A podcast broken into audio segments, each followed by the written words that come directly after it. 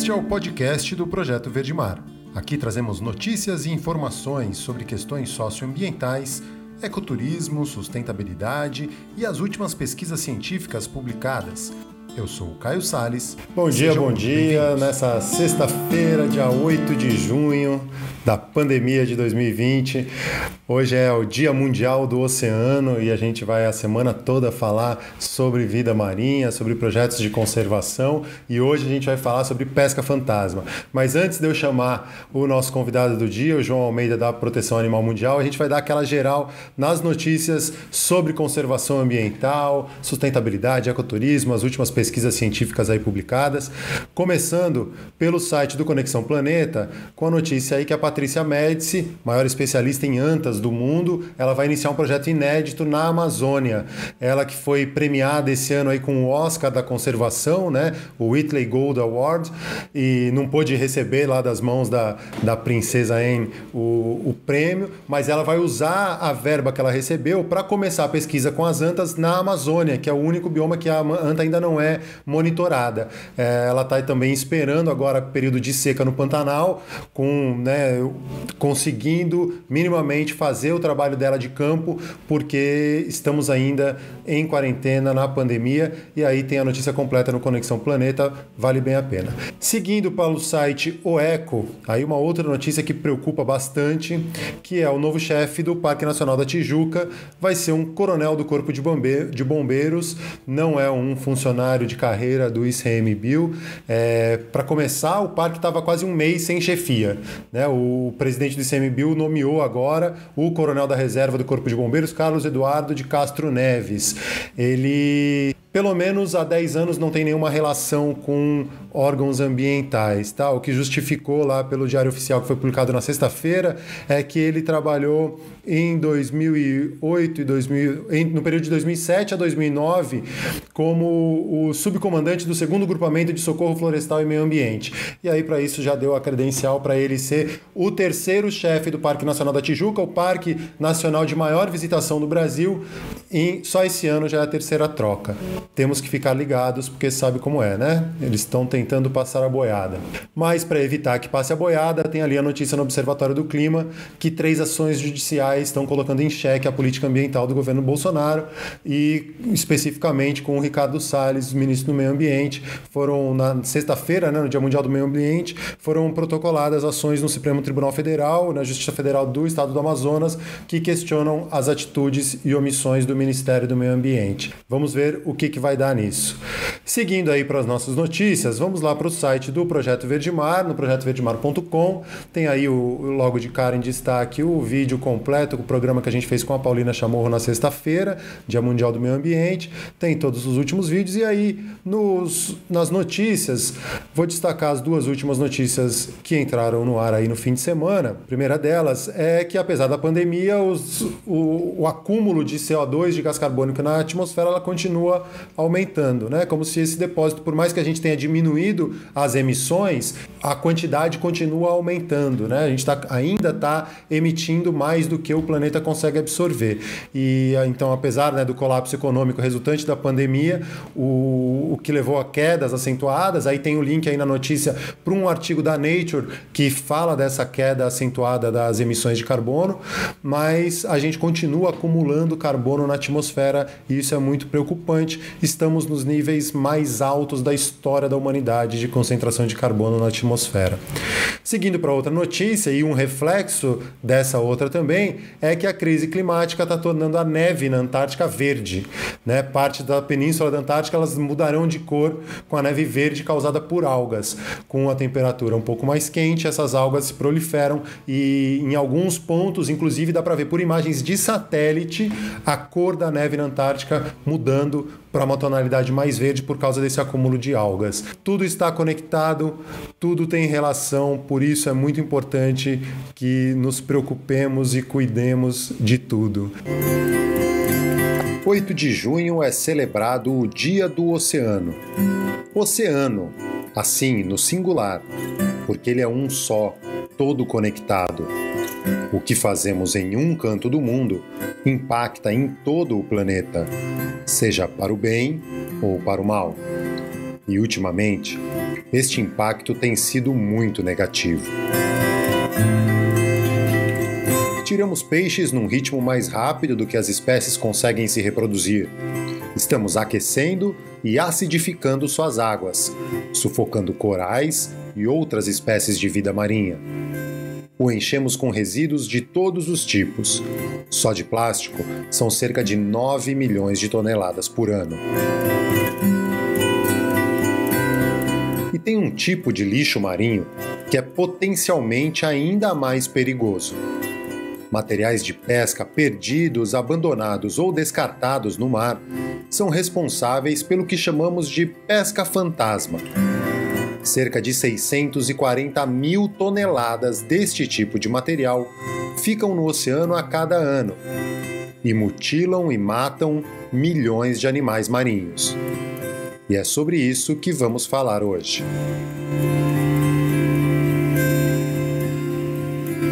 É, não sei se temos muito o que celebrar nesse Dia Mundial do Oceano, mas a gente sempre está de olho e tentamos fazer com que sejam motivos de celebração. E aí, dá um muito bom dia. João Almeida, da Proteção Animal Mundial. A gente vai falar um pouco sobre pesca fantasma, mas não só sobre isso. Vamos falar sobre é, as ações da Proteção Animal Mundial para combater esse problema e outras ações trabalhando pelo bem-estar animal. Bom dia, João. Como que está aí essa quarentena? Fala aí, Caio. Obrigado pelo convite mais uma vez. É um prazer poder conversar com você com o Projeto Verde Mar. É, bom, seguimos aqui em casa, né? Hashtag em casa, quarentena puxada aí, enfim, mas não tem outra coisa para a gente fazer nesse momento. E hoje, Dia Mundial dos Oceanos, vamos ver se a gente consegue fazer um bom bate-papo sobre pesca fantasma. Vai ser um prazer poder contar aí para o pessoal é, todo o trabalho que a Proteção Animal Mundial fez nessa tentativa de erradicar o problema da pesca fantasma. E vamos lá, é isso aí.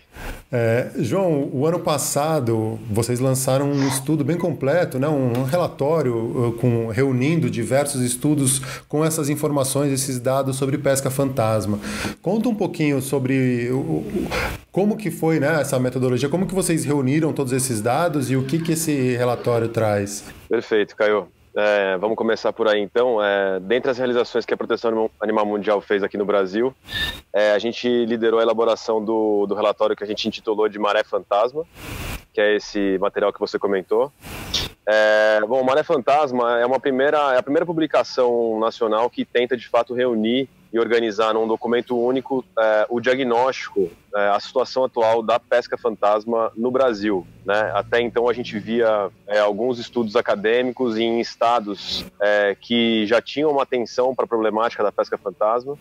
São Paulo, Rio de Janeiro, Santa Catarina, principalmente, sendo esses, os estados que encabeçam as melhores pesquisas nacionais sobre o tema mesmo assim, mesmo esses estados tendo esse protagonismo, ainda assim muito deficiente mesmo nesses territórios. E se a gente olha, lança um olhar para outros estados da federação, a gente percebe realmente uma, uma, uma defasagem muito grande, é, poucos esforços no campo da ciência ou no campo das políticas públicas é, para poder entender primeiro qual, qual, é a gravidade do problema da pesca fantasma nos, nos territórios específicos e em escala nacional Uh, então, por isso, uh, a ONG, uh, que já vinha fazendo um trabalho global importante na, na agenda de pesca fantasma, decide fazer, a gente decidiu fazer então esse, esse primeiro produto. E aí o, relatório, de fato, ele se tornou um documento robusto, ele tem 44 páginas na versão completa dele. a gente passa por, pela questão da pesca fantasma no, nos ambientes costeiros brasileiros, passando por todos os estados do Brasil. A gente também não deixou de olhar para a situação da pesca fantasma nos ambientes de rios, né? Então, só para dar um, um parêntese rápido, a gente foi olhar para a questão dos rios amazônicos e os impactos das, redes fantasmas é, sobre uh, várias espécies simbólicas desses ambientes, desses ecossistemas, né? Então, por exemplo, os botos que habitam os rios amazônicos aí com a sua situação de conservação super ameaçada e, a, e, as redes fantasmas sendo já o segundo driver mais importante aí que pressiona para essa situação de ameaça. Né? É, mas voltando para os ambientes costeiros, né? então nesse produto, nesse relatório Malha Fantasma, que está disponível para download para quem quiser olhar no site da Proteção Animal Mundial, a gente conseguiu é, fazer um panorama geral é, passando por, pela questão de pesca ilegal. Né? A pesca ilegal é uma das, uma das fontes principais da produção de redes fantasmas nos ambientes naturais é, marinhos brasileiros, especificamente uma ameaça complicada é, em áreas naturais protegidas, né? As unidades de conservação marinhas aí é, bem ameaçadas pela questão da pesca ilegal e a, e a relação dela com a produção de, de, de artes de pesca fantasma. É, a gente identificou nesse produto, nesse relatório também, que é, dos 17 estados brasileiros que, que, que, estão no litoral, em 12 deles já existem, já existindo registros formais de, de artes, artes fantasmas, né, fazendo captura de qualquer vida animal que aparece pela frente, com todos os impactos imagináveis, né, mutilação de animais marinhos, mortes dolorosas e sofridas, é, aumento da, é, da pressão sobre a conservação das espécies marinhas, redução dos níveis dos, dos, dos peixes de valor comercial, ou seja, os estoques pesqueiros sendo brutalmente impactados e como isso vem dificultando a vida do pescador artesanal e também da indústria de pesca, que agora tem que, que ambos agora têm que empenhar muito mais esforços para poder realizar a pesca é, que era mais facilmente feita em anos anteriores. Um, a gente pôde ver também, é, a gente conseguiu estimar, acho que é, para trazer um pouco de dado mais concreto, que é legal para o ouvinte é, entender, a gente conseguiu estimar é, aproximadamente quantos, é, quantos quilos de redes fantasmas são produzidos por, por dia no Brasil e, e, o impacto correspondente em vida marinha. Então, é, de acordo com os nossos cálculos, é, a gente é, estimou que em torno de 600 de material fantasma são produzidos todos os dias nos mares brasileiros, que é uma quantidade absurda de material. E esse, essas redes fantasmas, uma vez em ambiente marinho, esses 600 quilos diários, é, podendo potencialmente impactar até 70 mil animais marinhos por dia.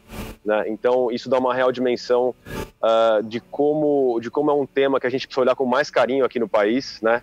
O Brasil precisando mesmo uh, investir mais em pesquisa, entender quais são as áreas críticas uh, para as redes fantasmas aqui no país, para a gente poder ter uh, uma gestão mais responsável do território e poder garantir aí uh, maior qualidade para áreas protegidas e áreas marinhas não protegidas também, também são importantes no contexto do equilíbrio ambiental.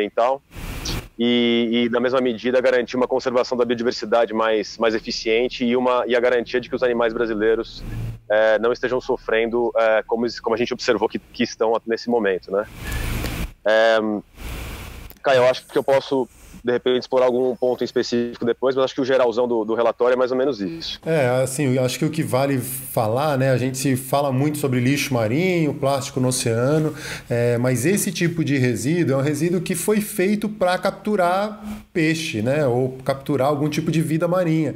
E ele ficando no oceano, se ele for um bom, se ele foi bem feito, ele vai capturar, vai continuar capturando, né? Então, se ele for lá abandonado, descartado, né? Ou perdido no, no oceano, ele vai causar um dano muito grande e, e sem um propósito, o que é pior ainda. Mas é, a partir desse relatório tiveram algumas iniciativas, né? Acho que a, a, o surgimento da Triple GI, né? O Global Ghost Gear. É, como que é? Initiative. Initiative, me fugiu a palavra. Yeah. E, que, e que o ano passado a gente trabalhou juntos no lançamento de uma, da versão em português do aplicativo, que é o Ghost Gear Reporter, para mergulhadores e pessoas que estão em contato com o mar é, notificarem né, e, e, dizerem se encontraram algum tipo de rede fantasma, algum tipo de petrecho fantasma, inclusive para evitar que se corra o risco de tentar tirar uma rede fantasma né, sozinho, ou sem um treinamento, ou sem um, um cuidado cuidado e se colocando em perigo.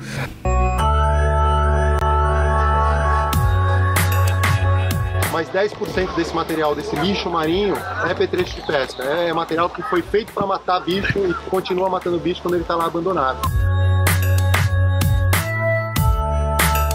Eu aprendi aqui hoje, principalmente, né, assistindo o briefing do, nosso mergulho sobre pesca fantasma, que são as principalmente redes, né, que são apetrechos, que são abandonados e ficam aí durante anos e anos, que, é, seria o tempo de duração de uma rede, que pode ser indeterminado, continuando a pescar mesmo sem ter ninguém para colher aquilo ali, né? Então ele fica apenas matando e matando os animais. Então, A gente está aqui hoje nesse, no lançamento do aplicativo, que é super importante, da pesca fantasma. É, algumas espécies de mamíferos aquáticos são diretamente impactadas por redes fantasmas, é, baleias, espécies que estão, é, são classificadas como vulneráveis, inclusive. Sim, o Projeto Anonan tem atuado é, fortemente contra a pesca fantasma nisso aí, dando apoio para várias instituições e recebendo apoio também nessa parceria. E tem muita tartaruga morrendo. Isso é uma coisa muito ruim, porque a gente pega bicho praticamente todo dia. No Brasil, é, em relatório recente da Proteção Animal Mundial, a gente revelou é, um despejo aproximado de 580 quilos de redes fantasmas todos os dias nos mares brasileiros, o que representa aí uma captura potencial de quase 70 mil animais por dia em todo o país. antes de tudo ter um diagnóstico, entender aonde estão os permissões de pesca, onde está que causa algum tipo de impacto, para depois pensar num plano de retirada.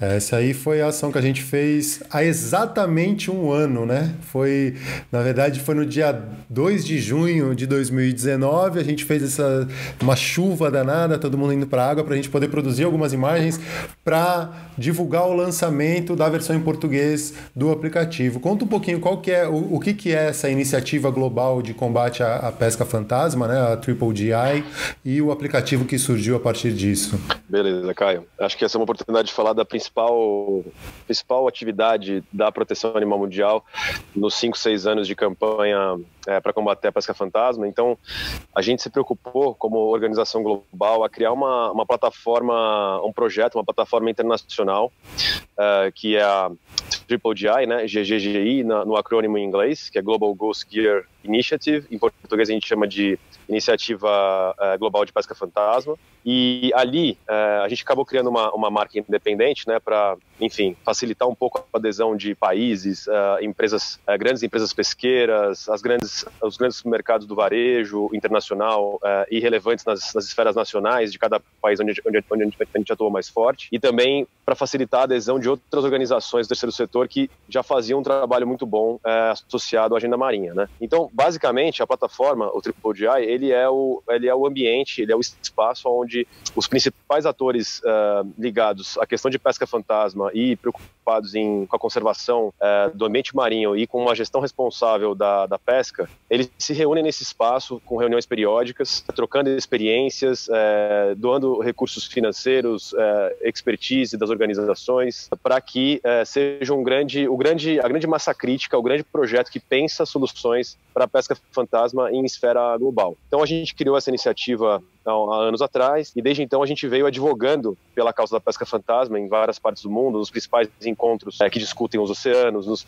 é, participando com, com, em painéis é, nas feiras do setor pesqueiro e dessa forma a gente foi aos pouquinhos, que nem água mole em pedra dura, mostrando a relevância da, da, do problema da pesca fantasma e aos poucos os atores do mercado privado, do, do setor governamental, intergovernamental, for, esses atores foram se interessando pela questão e foram mostrando o que foram se engajando, se comprometendo e fazendo alguma diferença no que cabia na atividade deles, né? Então hoje a gente já tem na, na, iniciativa global de pesca fantasma são mais de 100 organizações signatárias, em torno de 15 países. Temos países da, da, do Sudeste Asiático, região da Austrália, Nova Zelândia, os países do Norte Europeu, vários países é, da América Central, região do Caribe. Então esses países já estão engajados. Aqui no Brasil a gente vem tentando fazer esse, esse engajamento com o governo federal, mas é, desde que a atual gestão assumiu, realmente tem sido muito difícil falar sobre é, assuntos da pauta ambiental. A gente continua insistindo, mas as portas estão um pouco mais fechadas agora, como vocês podem imaginar. E, bom, dentre, uh, dentre os projetos que são discutidos Nossa, dentro do É difícil imaginar isso, né? Com um ministro desse tão preocupado com o meio ambiente, com esse governo, imagino que seja quase impossível dialogar com essa gente, mas... É isso aí, Caio. É, bom, os fatos jornalísticos falam melhor do que a gente, né? E, bom, a gente tinha muito mais relacionamento e contato, e, e as pessoas que a gente tinha relacionamento no governo na gestão anterior estavam ali à frente tomando decisões sobre agenda governamental, né? E agora com a mudança de gestão, como vocês podem imaginar, dentre, dentre as, os, os, os regressos aí, os, decisões negativas contra o meio ambiente foi a retirada das pessoas que, dos técnicos, né, que entendem da agenda e da pauta, e a substituição por, por lideranças militares que realmente não conseguem discutir a, a problemática. Mas aí, para além disso, é, pensando um pouquinho os projetos que a gente fez dentro do Triple GI, é, com todo essa, esse brainstorm, que essa discuss, essas discussões que são lideradas pelos vários atores que eu comentei, é, a gente vem fazendo projetos piloto ao redor do mundo para fazer, tentar entender qual é a viabilidade de é, marcar os petrechos de pesca com é, marcadores GPS, com etiquetas, com os dados do, do proprietário, para criar a cultura de responsabilidade no manejo da, e, na, e, na, execução da, da, da, pesca, né? E aí dentro, é, então tem projetos como esse, em que a gente faz esses pilotos, a gente capacitou é, vários é, mergulhadores ao redor do mundo que, nos seus treinamentos para iniciantes, vêm passando é, lições e, e, noções sobre pesca fantasma, o que vai ampliando um pouco essa visão do, da problemática. E outro exemplo foi a criação do aplicativo de, de combate à pesca fantasma, o Ghost Gear Reporter, que você falou, Caio, mais inicialmente. E a ideia do aplicativo é, é que ele, de fato, seja essa base, seja essa ferramenta é, colaborativa em que os vários mergulhadores ao redor do mundo, sejam eles profissionais, super avançados ou até mesmo os amadores, e também não só a comunidade de mergulhadores, mas claro que os mergulhadores foram uma audiência importante desse projeto, porque é, é são, são, é o público, é a, é a população que mais está dentro da água vendo os problemas de, de poluição plástica, de petrecho de pesca perdido, que continua fazendo captura é, de qualquer espécie que aparece pela frente. Então a gente procurou de fato fazer uma aproximação mais estratégica com a comunidade de mergulhadores, e aí em 2 em dois de junho do ano passado, numa, numa, num trabalho junto com o Projeto Verde Mar. A gente fez o, o a gente produziu o conteúdo para lançar o aplicativo aqui no Brasil, na versão em português. Caio, é legal que é, antes da reunião eu consegui organizar algumas informações sobre é, esse último ano do aplicativo no Brasil. Acho que é legal compartilhar isso rapidinho. Eu vou ler a minha colinha aqui. A gente fez isso no, em 2 de junho do ano passado, né, numa tentativa aí de ser mais um evento de lançamento para as festividades do Dia Mundial dos Oceanos. E, de, de fato, o nosso lançamento foi, foi, com você, Caio, foi muito bom porque a gente vê, de fato, no gráfico de novos usuários é, baixando o aplicativo e usando ele. De fato, em torno do dia 2, 8 de junho do ano passado, a gente tem um pico nesse, nesse, nesse uso do aplicativo. Foi muito bom ver esse tipo de informação na, na base de dados. A gente vê que depois do lançamento do aplicativo aqui no Brasil, é, a gente tem mais brasileiros usando o aplicativo, o que é muito bom. Só para dar um panorama e voltando um pouco no relatório Maré Fantasma, né? Uma das informações que ficaram mais claras no, no relatório nacional da pesca fantasma é a falta de informações é, organizadas, de um banco de dados que nos permita entender que políticas públicas fazer para é, diminuir ou erradicar a questão e o sofrimento dos animais marinhos. É, e, vendo é, essa base de brasileiros entrando para usar o aplicativo é muito importante, porque isso inclusive já reverteu, por exemplo, no aumento dos registros de pesca fantasma na costa brasileira. Então, pode parecer pouco, mas é, nesse um ano que a gente está celebrando agora, no dia 8 de junho de 2020, a gente conseguiu mais, novo, mais, é, mais, é, mais 40 novos registros de, pesca, de, de, de arte de pesca fantasma na costa brasileira, e em comparação com o período histórico anterior, que a gente não tinha praticamente nenhum tipo de contribuição, a não ser de poucos projetos acadêmicos ou de iniciativas como essa do relatório que a gente fez, é, agora a gente tem uma, uma, perspectiva muito mais interessante, né, que é de fato essa assistência cidadã, os brasileiros entrando é, para fazer a diferença no registro das áreas de pesca e viabilizando aí que o banco de dados da TripleGI, que é o maior banco de dados do mundo sobre pesca fantasma, comece a ter pontos aparecendo no seu mapa aqui na região do Brasil e da América do Sul, que é uma região muito deficiente em informação. Muito legal, Caio. E só para ter uma ideia também de é, contribuição relativa desses, 30, desses 40 novos registros brasileiros de pesca fantasma no último ano, isso corresponde a aproximadamente 12% dos registros globais que a gente teve nesse último ano no banco de dados da TripleGI. Então, estamos falando de 10% aí para um país que não tinha qualquer tipo de contribuição, já entrar no primeiro ano de lançamento do aplicativo com 10%, eu acho que é motivo para a gente festejar e torcer para que isso de fato depois se reverta aí em, em, melhoria de qualidade dos ambientes marinhos brasileiros, né? Que bom que teve essa notícia, né, de ter bastante gente baixando o aplicativo e usando e, e começando a reportar. É, eu fiquei com uma dúvida, o ano passado, acho que no relatório é, tinham registros de petrechos de pesca fantasma em 12 dos 17 estados costeiros do Brasil. É, mudou esse número? Continua só com é, nesses 12? Porque a gente sabe que, na verdade, tem em todos os. praticamente né, toda a costa brasileira, toda, todo lugar do mundo tem algum tipo de petrecho fantasma. Mas o, que, o importante é como que a gente né, tem esse diagnóstico, entende aonde tem mais, onde tem menos, como que a gente pode planejar ações para retirada desses materiais.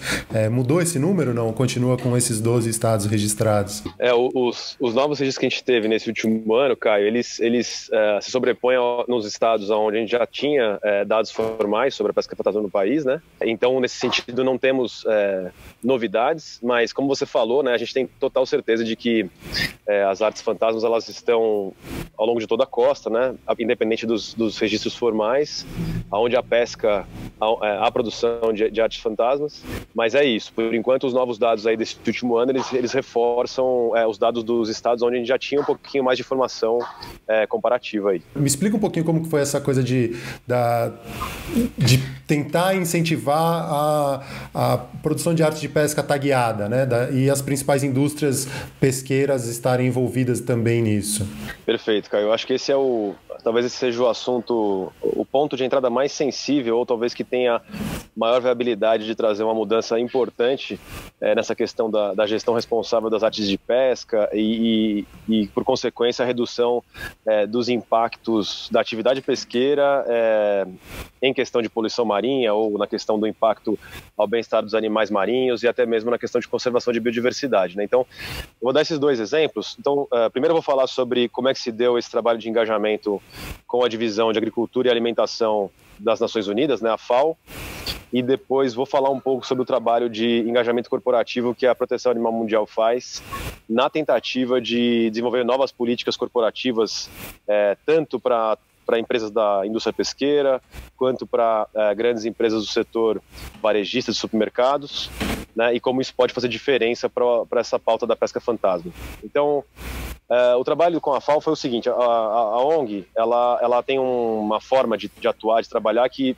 basicamente está de três maneiras. Né? A gente trabalha muito focado no engajamento corporativo, então a gente procura estabelecer relacionamento direto com as lideranças corporativas para que é, haja espaço para discussão é, sobre gestão responsável de, de, de, pesca. A gente trabalha muito forte nas, com, na, em relação às, ao relacionamento governamental, então a gente faz muito, a gente advoga muito é, pela causa ambiental, animal, é, para que isso vire prioridade dentro das agendas governamentais, seja no legislativo, no executivo. A gente trabalha muito forte com, com campanhas de mobilização pública, é, justamente para aumentar o nível de conscientização em torno da problemática e também para mostrar para os atores corporativos e governamentais que existe uma. que a opinião pública é, é, almeja, deseja ver muito mais sendo feito na questão ambiental e animal é, para que a gente garanta aí, enfim, um equilíbrio ambiental e toda, todo o benefício de, de proteção da natureza que a gente sabe que existe. Então, na relação com a FAO, a gente fez uma aproximação bastante forte, a gente levou todo o nosso expertise, conhecimento técnico para ser discutido dentro das, das reuniões do Comitê de Pesca da, da FAO.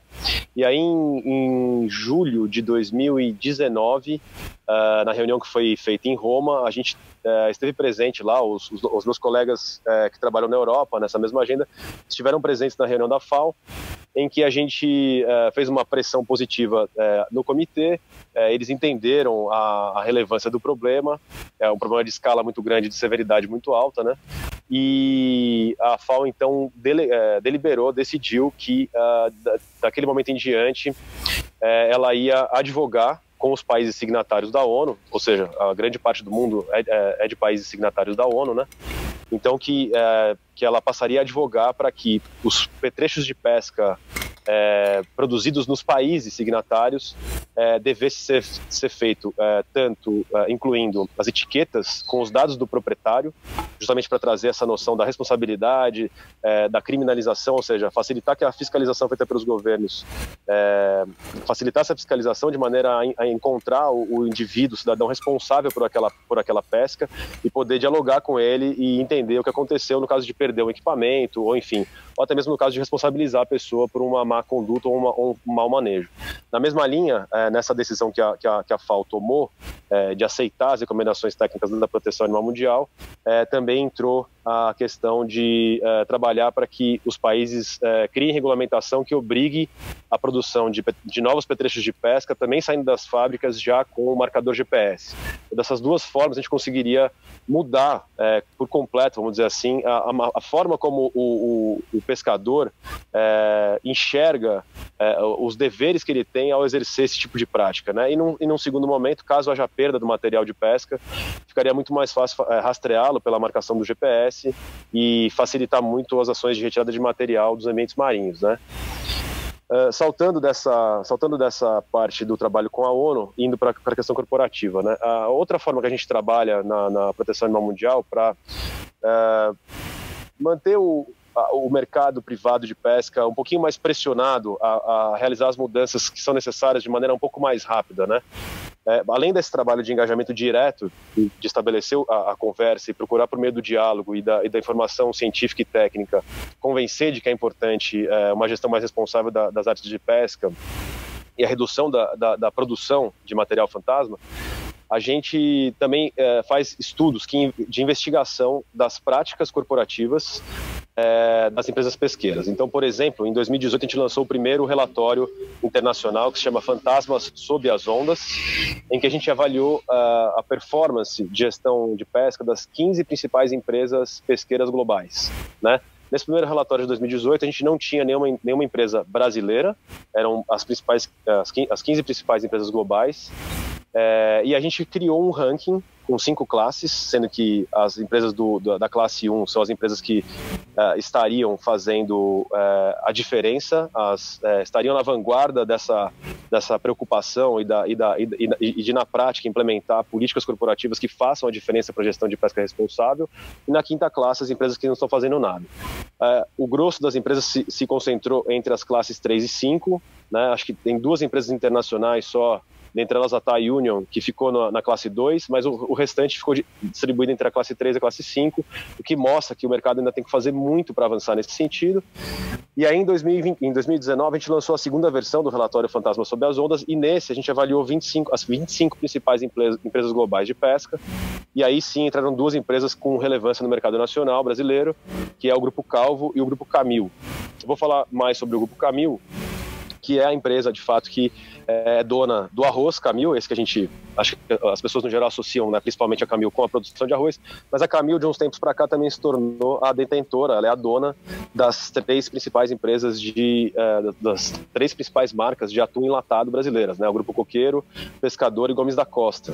Então eles têm um papel a, cumprir muito importante na pesca nacional e na avaliação de 2019 que a gente fez, a empresa realmente não tinha, é, não tinha muita, muito, uh, muito a mostrar e por isso ficou bem mal ranqueada na classe 5. E só para vocês terem uma noção, a gente, na, na, nossa metodologia de avaliação das empresas, a gente inclusive é, mandou, fez ligações e mandou e-mails com o protocolo da investigação, da metodologia da investigação, para as empresas participarem e apresentarem os insumos é, que, elas, que elas precisavam para poder serem melhor avaliadas. Né? Então era uma metodologia bastante transparente e que deu espaço para as empresas se posicionarem, ainda assim a Camil ficou mal ranqueada.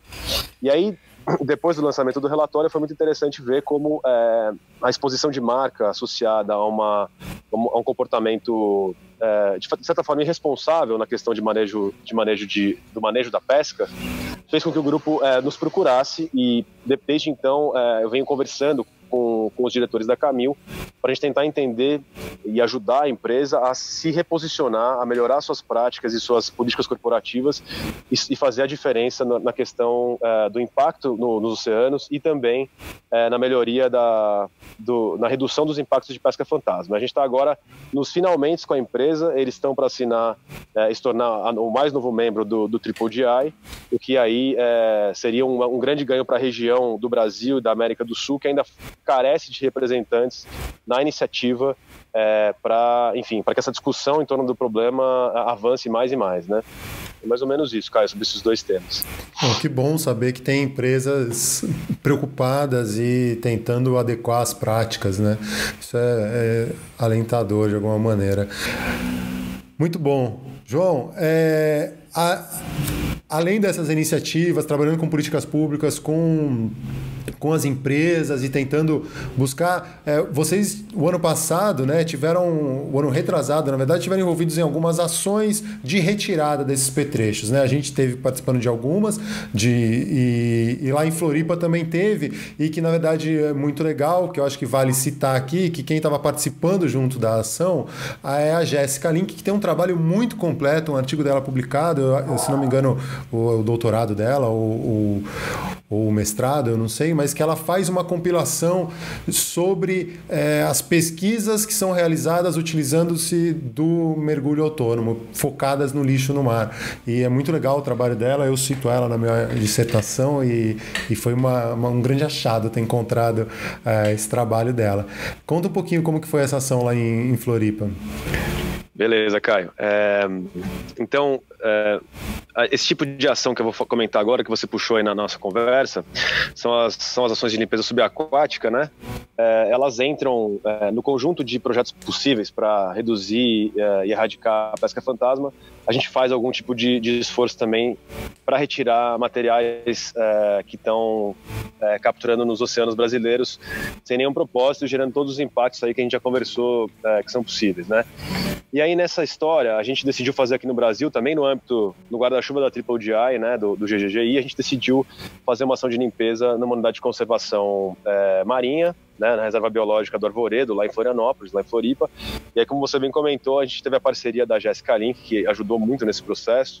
Ela conhece muito bem o território catarinense, né? A gente, é, por meio dela, então, entendeu que existia na, na Rebio do Arvoredo ali material fantasma é passível de ser, de ser é, retirado, né? E aí, bom, como gestor da área é o, o Instituto Chico Mendes de Conservação da Biodiversidade, o nosso querido ICMBio aí que vem sendo é, sucateado é, a passos largos aí na atual gestão, a gente é, se organizou para fazer uma ação de cleanup, é, de, de, limpeza subaquática, que foi feita em 2018, em junho de 2018 também, é, aí é, numa tentativa de é, somar no, no, na semana do, do Dia Internacional dos Oceanos, né? E aí a gente, bom, a gente, uh, então foi alugada uma embarcação uh, de é, de mergulho. A gente saiu com um grupo de, de mergulhadores é, que conhecem o, a, o, o, problema e os riscos dos, da, das artes de pesca fantasmas, né? E fomos para Rebil para ver então o que, que, tinha lá. E aí é, foi um dia de atividades completo em que a gente conseguiu tirar em torno de 60 quilos de, de redes fantasmas, né? Todas de nylon, enfim, tudo de material plástico, né? O que reforça aí um pouco esse problema é, é, das artes fantasmas é, e, e, e, como o fato delas estarem sendo produzidas já há algumas décadas é, de material plástico, isso trouxe algumas camadas de, de agravamento para o problema, porque a gente sabe que material plástico tem uma, uma expectativa de vida de 600 anos em ambiente marinho, então não é só uma rede que se perde no mar, mas é uma rede que dura 600 anos, muitas vezes. É, na verdade, é, ela dura nessa, nesse formato, mas ela vai começar a se degradar e lá na frente vai virar microplástico, né? Não é que ela vai sumir simplesmente vai ser absorvida, ela vai continuar ali em outras formas, em outros formatos. Então é um problema dupla, é, duplamente agravado aí, né? Justo, Caio. E que no final das contas vai virar é, microplástico no nosso prato quando a gente decide comer um, um pescado, né? Então, a gente aí é, dando um tiro no pé nessa, nessa postura é, maluca aí em relação ao, meio ambiente brasileiro e global, né? Mas aí a gente fez essa saída lá em Florianópolis e, e nessa parceria ótima com a Jéssica e com o ICMBio a gente conseguiu retirar esses 60 quilos de rede que uh, projetando com os algoritmos que a gente tem aí uh, referente a, a, impacto em fauna marinha, dá para considerar que aproximadamente 1.200 espécimes, indivíduos de, de, das diversas espécies de, é, de animais marinhos foram protegidos por essa ação. Interessante falar de novo, aí, é, falar sobre a Rebil me faz lembrar da, do problema da pesca ilegal né? A Rebio do Arvoredo é uma unidade de conservação, é uma área protegida em que a pesca é proibida, totalmente proibida, e que, em conversa com os gestores do parque, a gente de fato vai, vai ali entender que é, de noite é, é comum que os pescadores da região vão para Rebil, porque é uma área é, com uma biodiversidade alta, uma abundância de pescado é, diferenciada, e mesmo sabendo da proibição de pesca, os pescadores vão para a região fazer esse tipo de prática, e aí quando a fiscalização chega, é muito comum, por exemplo, dos pescadores cortarem as artes, né, abandonarem os equipamentos para não serem pegos pela fiscalização. Então, uh, na Rebio, é, é, é, triste constatar esses fatos, mas é importante ao mesmo tempo é, ter esse diagnóstico é, claro para nós, para todo mundo que trabalha aí com, com, com, gestão de áreas marinhas, enfim, que, que gosta da, da, temática ambiental, que é isso, né? Mesmo em áreas protegidas como a Rebio Arvoredo, que é uma unidade de proteção integral, né?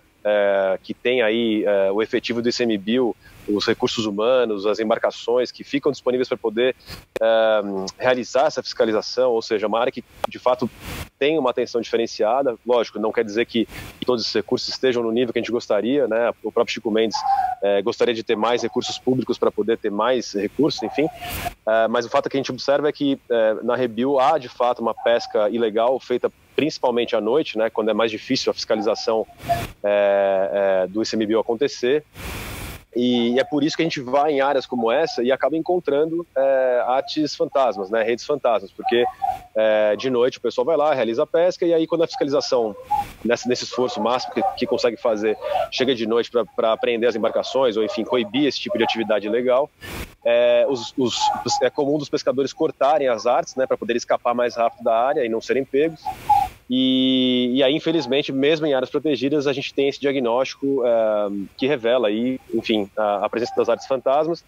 E, e a gente, é, e na, na, cabeça dos pescadores, a lógica que existe é que, é, e é óbvio, né, para eles faz sentido, é lógico que Uh, por ser uma área protegida, existe mais biodiversidade, uma biomassa uh, de, de, pescado bem maior, então para eles é um, é um, com um esforço menor conseguir um, um, um, rendimento de pesca e comercial muito mais elevado, né? E o Marius Belucci, lá da, ele é do ICMBio, do Núcleo de Gestão Integrada da Costa dos Corais. Ele gostaria de saber se existe alguma iniciativa relacionada à conscientização é, referente à pesca fantasma junto a pescadores artesanais. Boa pergunta essa. É, a gente, é, para explicar um pouquinho por que a gente não conseguiu, na verdade, fazer é, esse trabalho de conscientização, é, então, assim, como a gente tem na ONG somos aproximadamente 400 funcionários, né, em dedicação exclusiva para resolver o problema de sofrimento dos animais é, de maneira muito ampla, né? São quatro agendas, depois eu vou falar um pouquinho disso. Então, no fim das contas, a gente é, a gente é pouco recurso para fazer muito trabalho. E aí, o que a gente conseguiu fazer em dois anos e meio de campanha no Brasil até agora foi de fato o engajamento, é, foi de fato investir nesses estudos, né? Então, o Maré Fantasma, é, o relatório internacional que é o Fantasma sob as Ondas 1 e 2, é, e, e, esse, e avançar no relacionamento governamental, seja na esfera federal ou nas esferas estaduais, é, seja no trabalho de engajamento corporativo. A, a, o nosso próximo passo do trabalho seria, de fato, começar a trabalhar mais ativamente na questão de educação ambiental e conscientização das comunidades de pesca, mas esse trabalho realmente não foi, não foi entregue até agora. Então, o que, o que a gente entende que é super importante e fundamental, né, porque a transformação sustentável ela se dá de fato no campo da educação, é, mas estamos devendo nessa, nessa, nessa perspectiva ainda, Caio. Bom, João, e você falou aí das outras agendas né, da proteção animal mundial. É, vocês trabalham por campanhas, né? Por um prazo, e aí depois muda a campanha e deixa, igual a campanha das Pesca Fantasma é, foi para. É, gerou o, essa iniciativa global de combate à, à pesca fantasma, e que é, agora acho que é a Ocean Conservancy que está tocando mais à frente né, essa iniciativa, se eu não me engano. E, e aí tem outras campanhas, né? Esse ano vocês lançaram lançaram recentemente uma carta aberta é, para a Organização Internacional do Turismo pra, é, contra o turismo de entretenimento com animais selvagens ou animais silvestres, como uma maneira, inclusive, de se evitar uma nova pandemia. Conta um pouquinho dessas agendas da proteção animal mundial e especificamente essa do turismo é, com animais silvestres. Beleza, Caio. Valeu por abrir espaço para te falar um pouquinho também sobre, sobre trabalhos que vão além da, da agenda marinha. É, Na verdade, está tudo tá conectado, não né? tem como a gente falar. Meio ambiente. É. Exatamente. A gente não combinou, não, tá? Exato, exato. é, então, é, só então recuperando um pouquinho é, essa história do, da, da, campanha da pesca fantasma, de fato a Proteção Animal Mundial trabalhou é, dedicada como, como, liderança global é, por cinco a seis anos nesse trabalho, desde 2014 mais ou menos. E aí no final de 2019 a gente, como organização, entendeu que tinha feito é, o trabalho, a lição de casa, no sentido de que a, o Triple GI, né, o GGGI, tinha ganhado uma maturidade mínima necessária para que ele uh, tivesse vida própria, né? E aí a iniciativa, uh, de fato, uh, e para garantir que a iniciativa, mesmo com esse entendimento de que a gente tinha feito a lição de casa, a gente fez uma, uma negociação com a, com a ONG Ocean Conservancy, né, vocês devem conhecer, né? Uma, uma ONG que faz um trabalho relevante, reconhecido aí na agenda marinha e a Ocean Conservancy, de fato, agora pegou o bastão e está abrigando, está é, liderando aí o Triple globalmente. Então a iniciativa segue forte, com mais de 100 signatários e crescendo, e com uma organização que entende da temática e da problemática para garantir que a pesca fantasma não é, continue sendo um assunto prioritário não só para ONGs, né, e para e para amantes dos mares, mas também dentro das corporações e dentro dos governos uh, uh, para que a gente avance e, pro, e progrida bastante nessa temática. É, e aí, bom, aí falando um pouquinho mais do trabalho mais, mais amplo da proteção animal mundial, que não é só com animais silvestres, né? Então a gente trabalha em quatro agendas principais uh, ah, para proteger os animais. Então, uh, animais silvestres, que eu vou continuar falando daqui a pouco, mas vou, vou sair dela um pouquinho. A gente trabalha bastante uh, com a questão dos animais de fazenda, então que são a produção de bovinos, suínos e frangos, por exemplo, e aves, né, nos ambientes fabris para produção de alimento que é consumo para consumo humano, né. Então, o nosso trabalho é, é essencialmente de engajamento com o setor industrial e com governos para criar com, com, corporações uh, políticas e práticas que melhorem a vida dos animais dentro dos ambientes de fábrica, que é uma vida, é uma vida muito dura, muito desgraçada, né? Uh, existe muito conteúdo sobre isso na internet. Se quiserem, inclusive, entrar no nosso site, tem nossos relatórios e, enfim, as evidências desse, desse, da, da, vida desses animais, né?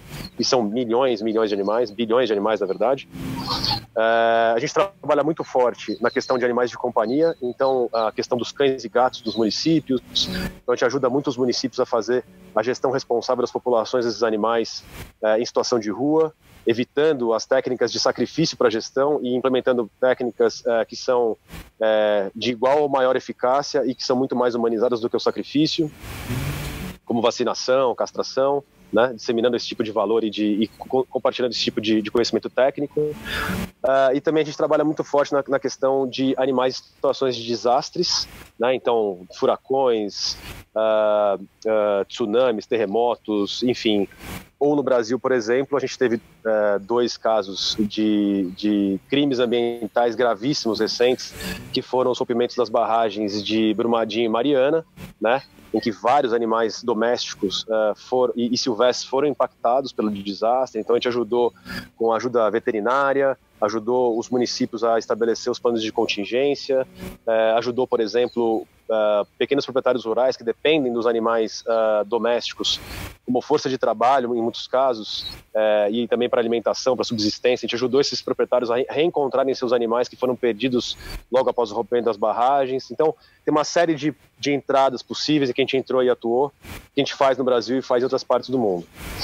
Voltando para o trabalho de de, com animais silvestres, a gente trabalha forte uh, em, em, por várias perspectivas para garantir a proteção da vida silvestre.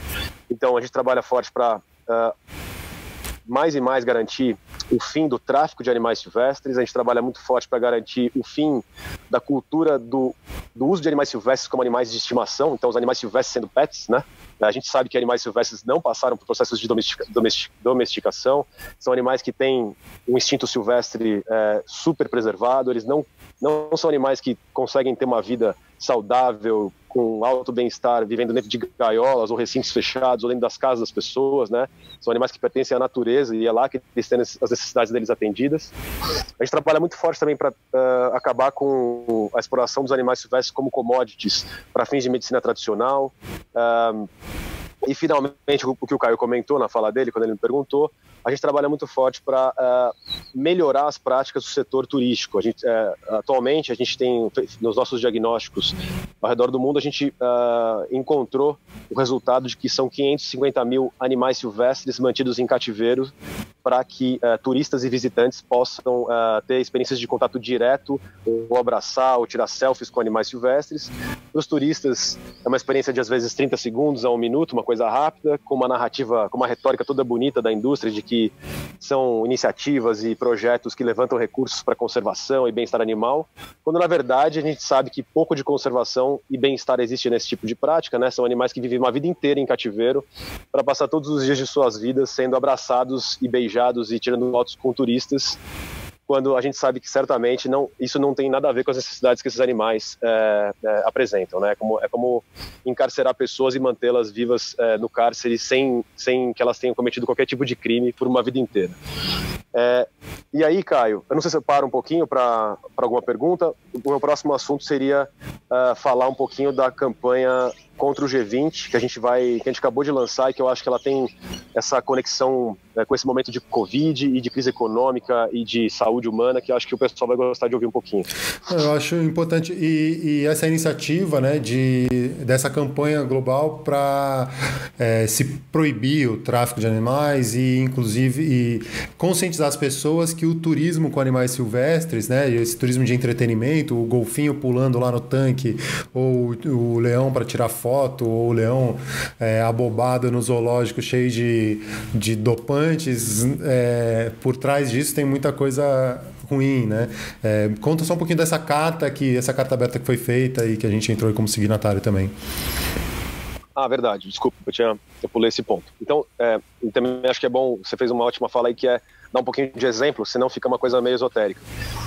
É, então, uh, como o Caio uh, começou a falar aí, a gente, quais, que, que, práticas ruins são essas, né, que a Proteção Animal Mundial procura é, transformar por meio de é, relacionamento governamental ou engajamento corporativo e campanhas de mobilização pública?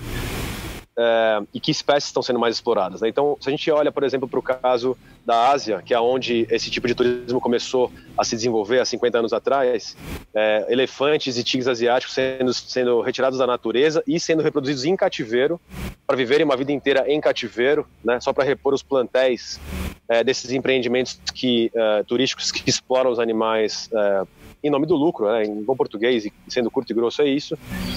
É, então na Ásia tem o trabalho forte para uh, acabar com essa exploração de tigres e, e, elefantes. A gente trabalha muito forte também uh, na, na, na, questão dos delfinários, né, que são os parques temáticos aí uh, que mantêm baleias, espécies de golfinho, outros grandes mamíferos em cativeiro, em pequenos tanques de 5 por 10 metros, de 10 por 20 metros, não importa. É, isso é um milionésimo da área que esses animais têm no ambiente natural.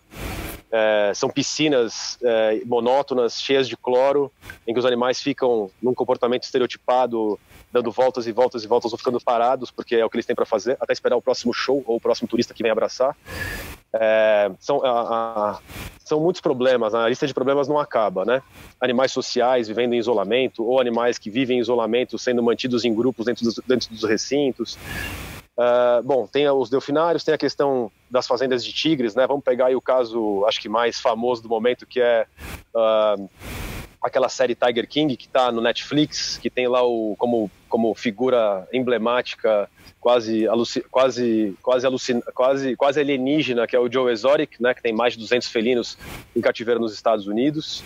É, só para que turistas possam ir lá é, abraçar filhotes e tirar suas selfies, né?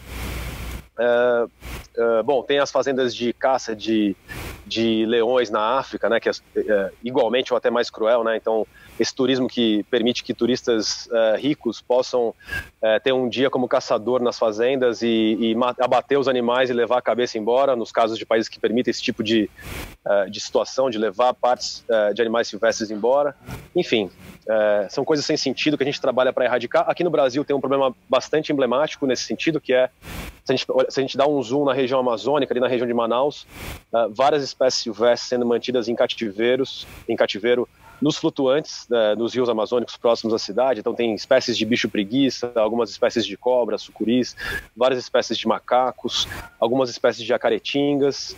Uh, até mesmo o turismo de contato direto com os botos cor-de-rosa. Então, são, várias, são vários exemplos nacionais uh, de, de práticas do mercado turístico que impactam diretamente o bem-estar e a conservação das espécies, das espécies silvestres. E então, o nosso trabalho é para acabar com esse tipo de oferta e requalificar o turismo. É, nesse trabalho de formiguinha, de conversar com as empresas, a nossa, a nossa missão é consolidar a observação de vida silvestre livre no, nos ecossistemas, nos hábitats naturais, como modelo de turismo de natureza a ser seguido. Ele é muito viável, ele é o tipo de turismo que mais cresce globalmente, né? todos os dados é, do mercado de turismo mostrando a, a, o interesse do, do visitante em, em, ter a experiência de, de, de, natureza e como é uma oportunidade para nós agora oferecer o produto correto para que a gente tenha uma economia sustentável é, e um turismo muito mais ético do que a gente tem hoje em dia. Migrando para a história da carta, na semana passada, e aí vou agradecer de novo o Caio, que via Projeto Verde Mar é, foi um dos signatários que apoiou a, essa carta, a Proteção Animal Mundial é, liderou uma, a elaboração de uma carta aberta conjunta que foi enviada à Organização Mundial de Turismo, a OMT, né, que, é uma, que é a agência de turismo da, das Nações Unidas, da ONU. E por que, que a gente fez esse envio agora, nesse momento? A ONU está redigindo 23 recomendações técnicas é, que vão nortear a reabertura do mercado de turismo no período pós-Covid. Né? O turismo, como a gente bem sabe, foi possivelmente o mercado mais impactado é, pela crise é, é, do coronavírus. Né? É, a gente não tem a menor perspectiva de retomada dessa indústria. São muitas incertezas, as pessoas com medo de pegar avião, as pessoas com medo de viajar. É, eventualmente, aí, o, o primeir, os primeiros tipos de turismo que vão ser retomados, quando for possível, vão ser, vão ser as práticas locais, em que as pessoas viajam dentro dos seus próprios carros, é, ainda mantendo aí a prática do distanciamento social. É, então a gente fez essa, essa carta solicitando à ONU que é, nessas recomendações fosse indicado que é importante que a indústria de turismo, na retomada, não ofereça de nenhuma forma a exploração dos animais silvestres em cativeiro, em condições de alto impacto em bem-estar, animais que vivem estressados, imunodeprimidos, que é o mesmo tipo de situação que a gente observa.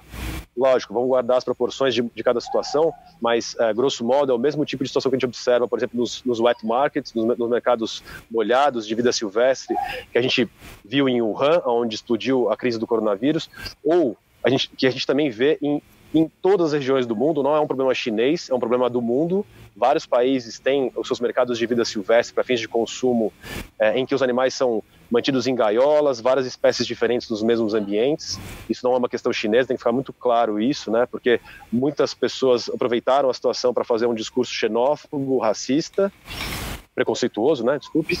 Uh, e, bom, mas voltando para a questão da carta, a nossa, a nossa solicitação para que a ONU indique para os países que, de uma vez por todas, é importante que a exploração dos animais silvestres em cativeiro uh, não aconteça. Né? Isso seria importante tanto para evitar futuras uh, zoonoses e pandemias, com todos os impactos possíveis em saúde humana, muitas pessoas morrendo, né? Já estamos aí na casa de 400 mil pessoas morrendo por causa da Covid.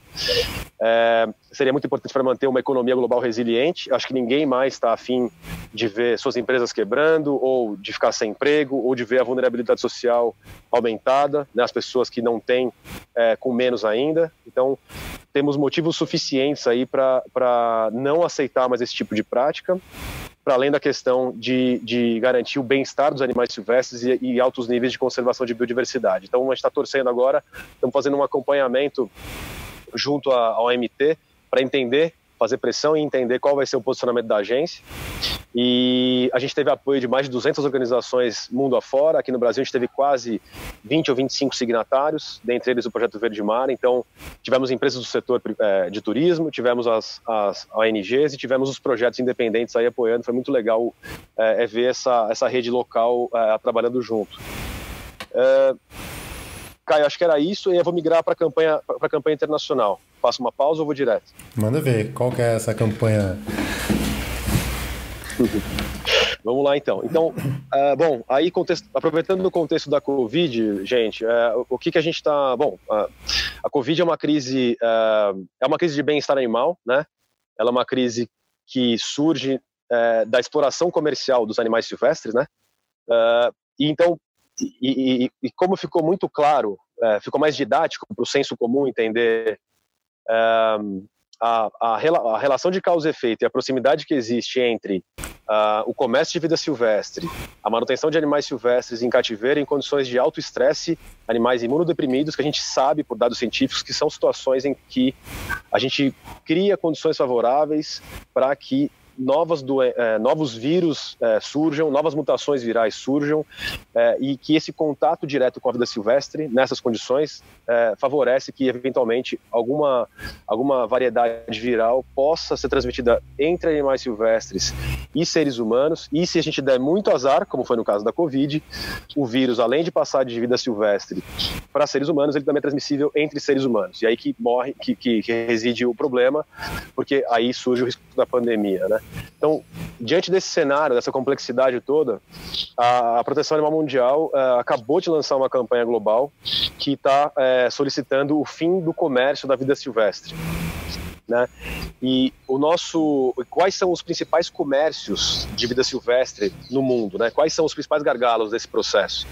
É o comércio feito pelo turismo, esse que a gente acabou de conversar, é, é, o comércio realizado pela indústria pet, né, que, é o, que é o uso dos animais silvestres como animais de estimação, uh, a medicina tradicional, que uh, explora animais silvestres ou partes de animais silvestres uh, para uso medicinal, a sendo que na grande maioria dos casos... Entra nessa, nessa conta aí, né? Entra nessa conta aí, por exemplo. Então, mais aí, mais um exemplo de impacto nos oceanos e na vida marinha que a gente está hoje aqui tentando discutir para ver se a gente ajuda a, a erradicar. É, e, e, grande parte desses produtos animais, né, com nenhuma, com nenhuma, efici é, com nenhuma eficiência comprovada pela ciência, né, é tudo, é tudo fake news de alguma forma. E em, na grande maioria dos casos também, a gente tem já fármacos é, produzidos aí disponíveis no mercado que é, que, que conseguem, é, de fato, atender as necessidades é, é, de saúde humanas que esses medicamentos prometem resolver. Então, assim, de uma, de uma maneira ou de outra, a gente não tem motivo para explorar animal silvestre para fim é, medicinal. Então, falei do turismo, falei da, falei da medicina, falei do comércio pet e, e finalmente o comércio para fins é, de consumo, né? Então essas, esses quatro elementos, esses, essas quatro atividades são as que, que mais exploram animais silvestres, que, que, que, na verdade comoditizam, né? Tornam os animais silvestres produtos e aumentam os riscos de pandemias é, que a gente vê no caso específico da Covid, por exemplo. Então, lançamos a campanha internacional, ela está no site. Depois, se o Caio quiser, eu posso tentar circular o link aqui para o pessoal poder é, ver lá na, na, tem na, na nossa na descrição página. do vídeo no YouTube tem a, a, o link para o site e aí é só quem quiser clica lá e vai lá. Caio, obrigado por já ter é, feito essa, essa, comunicação. E aí o nosso, o nosso alvo, né, as campanhas precisam ter uma solicitação e o alvo, nosso alvo são os países do G20, né, as, os, os, países que compõem o G20 são os países é, que têm as 20 maiores economias do, do planeta, né, na verdade, são, na verdade são 19 países, mais a União, a União Europeia como bloco. Né, então essas 20 economias compõem o G20 e a nossa intenção é pautar o G20 para que é, na reunião que vai ser feita em novembro, é, agora, de 2020, é, que, é uma, que é a reunião deliberativa do grupo, é, é esse assunto seja pautado e que o G20 entenda é, a importância de se proibir o comércio de vida silvestre, inclusive para fins de interesses econômicos dos países do G20 e da economia global. Né? A, a, a crise econômica que a gente está encarando agora é uma crise, é uma crise que nasce num problema de, de exploração comercial, de maus tratos a animais, que derivou para uma pandemia. É, a gente está vendo aí uma recessão que a gente não, que a gente não via desde a crise de, de 1930, do crash, do crash da Bolsa Americana. É, e a gente não tem a menor ideia de quais vão ser os números reais dessa crise, né? A gente já pôde constatar dos, dos, dados econômicos do primeiro trimestre do ano que a recessão é grande em qualquer território global e agora, certamente, o segundo trimestre vai mostrar números bastante piorados dessa história. Então, o G20 tem bastante motivo para é, ouvir e, e, e, ser pautado nesse sentido e deliberar é, de forma que os países uh, integrantes se, uh, façam uh, na prática mudanças em relação ao comércio de vida silvestre e sirvam de exemplo para os outros países do mundo. Então, a nossa solicitação para esses países vai ser que, num primeiro momento, na esfera internacional, os países do G20 parem de comercializar a vida silvestre entre as suas, entre as suas economias, né, entre as, as 20 economias principais, e que, num segundo momento, cada país faça a sua lição de casa que seria criar regulamentação interna para reduzir os níveis de comércio de vida silvestre dentro dos seus, seus territórios.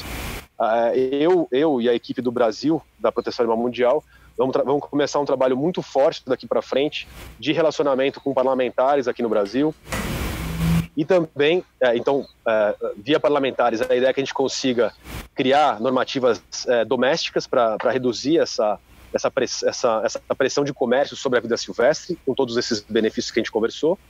E na esfera internacional, a gente vai seguir a campanha por dois caminhos. Né? Por um lado, vai tentar engajar o governo nacional, que é praticamente impossível, mas uma maneira seria essa, porque os delegados do governo federal vão estar na reunião do G20 de novembro. E o outro caminho é influenciar o G20 uh, eh, pela sociedade civil organizada. A gente já identificou alguns nomes de brasileiros que compõem esses grupos de trabalho, esses grupos de engajamento, e aí seria uma maneira de dar um drible no governo, no governo brasileiro e influenciar diretamente o G20 uh, eh, para pautá-lo uh, na questão de fim de comércio de vida silvestre. E tem, a nossa petição internacional ela está ativa, para quem quiser entender melhor, está lá no site, que está lá no link que o, que, o, que o Caio já compartilhou. Vocês têm todas as informações sobre a campanha, tem a, a petição é, disponível para assinatura. Só para vocês terem uma ideia, a gente já superou as 150 mil assinaturas em nível global. E estamos aí mirando o um milhão de assinaturas para mostrar é, como as pessoas estão entendendo a necessidade de fim de comércio de vida silvestre para é, proteção de várias agendas, aí, a de emprego, a de economia, a de saúde humana, a de proteção da, da vida silvestre e de conservação de biodiversidade são exemplos dessas, dos benefícios aí que podem surgir dessa, dessa decisão. João, muito obrigado, valeu mesmo. Acho que foi muito massa a nossa conversa aqui. É sempre bom falar contigo. Muitas coisas, muitas frentes de trabalho, a proteção animal mundial. Me conta um pouquinho, agora antes de encerrar, a World Animal Protection, a proteção animal mundial, era o que antes era conhecida como a Sociedade Protetora dos Animais, é isso? Que eu sempre ouvia falar isso na minha adolescência, há mais tempo, e teve uma mudança de nome recente, né? Isso, ótimo, ótimo ponto você resgatar essa questão, Caio. É, Para quem é, é mais próximo da questão da proteção animal, é, a, proteção animal mundial, que é o nosso, que é o nosso nome atual, né? É, é o nosso nome há aproximadamente seis, sete anos apenas. Uh, isso veio numa decisão estratégica da organização de uh, se tornar uma organização de campanhas e de se reposicionar uh, vamos dizer assim, no mercado de, de terceiro setor uh, e influenciar de maneira mais estratégica governos e empresas uh, e fazer um pouco menos o trabalho de território que outras ONGs já vinham fazendo de maneira muito brilhante. Então a gente procurou ocupar um outro lugar no espectro de atuações do terceiro setor para, junto com quem já faz o trabalho de território, aumentar a, a, pressão, a importância que esse mercado representa na sociedade pela mudança positiva que a gente está almejando, né? E então antes desses, antes de 2014, 2013, o nosso, nós éramos conhecidos como a, w, a WISPA, né? WSPA, que é a World Society for the Protection of Animals, então a, a organização Sociedade Mundial de Proteção dos Animais, e muitas pessoas é, nos conhecem, é, é mais comum nos, nos, nos reconhecerem pela marca antiga ainda do que pela marca atual. É, a, a realmente fez um trabalho muito, muito relevante globalmente por muitas décadas, né? Foram 40, 40 anos de atuação global muito marcante. Nós éramos uma, um guarda-chuva de, de, organizações, tínhamos, mais, mais de mil organizações signatárias dentro desse guarda-chuva, então a gente tinha um alcance muito grande mesmo. E então, só para fazer esse, esse, gancho com a fala do Caio, para quem, quem conhe, já conhecia a UISPA, pode nos, nos identificar como sendo a UISPA do a USPA do presente e do futuro é, é agora a proteção animal mundial, né? Muito bom. Valeu, João. Muito obrigado. Muito enriquecedor esse papo. Mais algum recado, algum toque? Não, gente, só agradecer de novo o Caio e o Projeto Verde Mar pela oportunidade de falar. Caio, eu fico disponível, como sempre, para qualquer outro bate-papo que você quiser fazer. Agora que a gente está mais do que nunca online aí, em tempos de pandemia, é, a gente está atuando mais forte mesmo nas questões de lives e webinars, enfim, ou qualquer é, evento que, tenha, que seja feito na plataforma digital e agradecer a presença do, do, seu, do, seu, público aí que veio conversar um pouquinho hoje sobre pesca fantasma e conhecer um pouco mais do trabalho da proteção animal mundial. E vamos viver essa semana aí mentalizando a questão ambiental, que é tão importante, disseminando na nossa, no nosso, nos nossos contatos, na nossa micropolítica, fazendo a nossa micropolítica aí, porque essa capilaridade da micropolítica também é bastante importante para a gente aumentar a importância dessa, dessa pauta ambiental e animal, né? Só isso mesmo. Valeu, João. Muito obrigado, boa semana, bom Dia Mundial do Oceano. Este foi mais um episódio do podcast do Projeto Verde Mar. Sigam nossas redes sociais, arroba Projeto Verdemar, e nosso site em www.projetoverdemar.com. Até a próxima!